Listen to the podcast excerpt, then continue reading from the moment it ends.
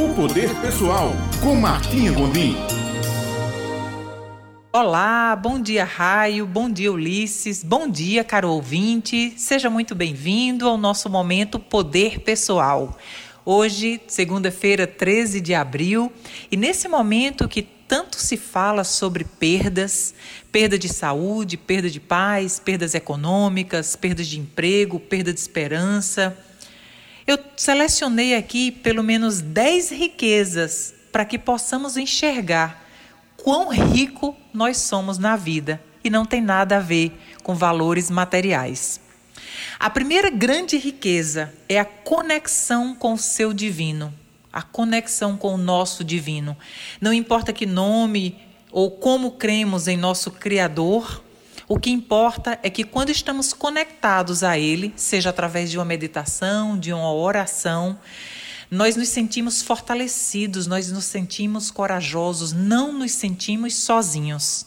A primeira e a grande riqueza que podemos ter a qualquer momento é a conexão com o divino. A segunda riqueza é a saúde mental, a nossa capacidade de aprender, de ouvir, de raciocinar, de memória.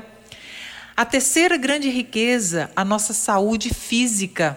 Involuntariamente, o nosso coração bombeia sangue, levando para todos os cantos do nosso corpo alimento para os nossos trilhões de células.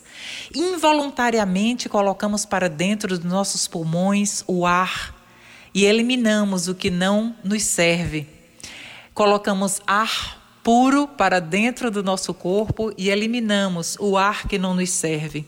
Involuntariamente, os nossos músculos, as nossas células fazem o trabalho deles e, sem que percebamos, existe um conjunto em uma perfeita sintonia funcionando para que nós tenhamos a nossa perfeição física.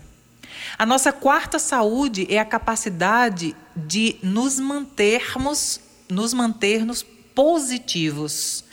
Todas as vezes que nós temos essa capacidade de acreditar que sempre algo bom está para acontecer a qualquer momento, que existem milagres, sim, e que coisas boas estão para acontecer e que tudo há um propósito, que por alguma razão há de estarmos vivendo qualquer situação, quando mantemos essa capacidade de nos manter positivos, nós somos ricos. Quinta riqueza a libertação do medo.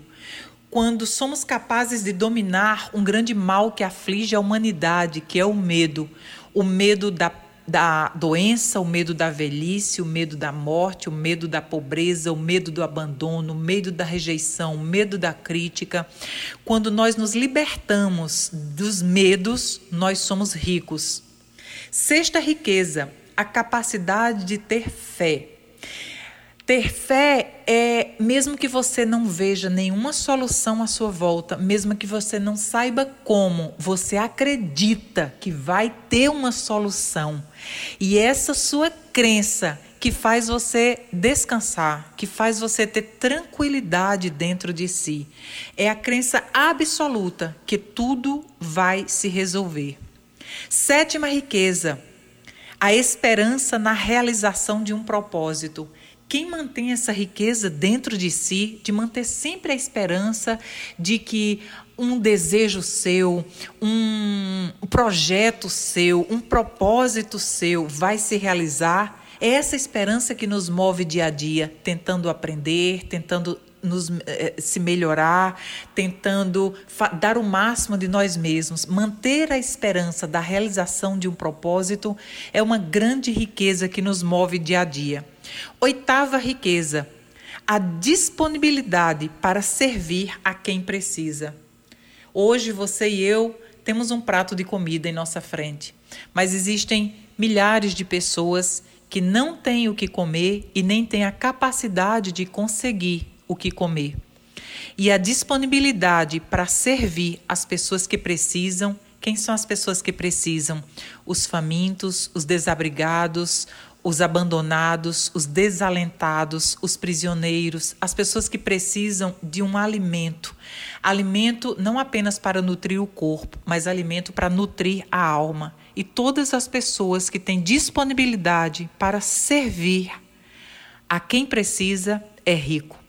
Nona riqueza, a capacidade de compreender as pessoas, a capacidade de não julgar, não condenar, não criticar, não apontar outras pessoas com outras escolhas, com outras crenças, com outras opções. Simplesmente respeitar e compreender outras pessoas. E décima riqueza, o domínio próprio. É rico quem consegue manter o domínio de seus pensamentos, de seus atos, de seus pensamentos, de suas ações essas pessoas são ricas. E eu quero agora que você reflita qual dessas riquezas você tem dentro de si, qual delas você pode implementar em sua vida ainda hoje. Desejo uma semana abençoada para você e até a próxima segunda-feira.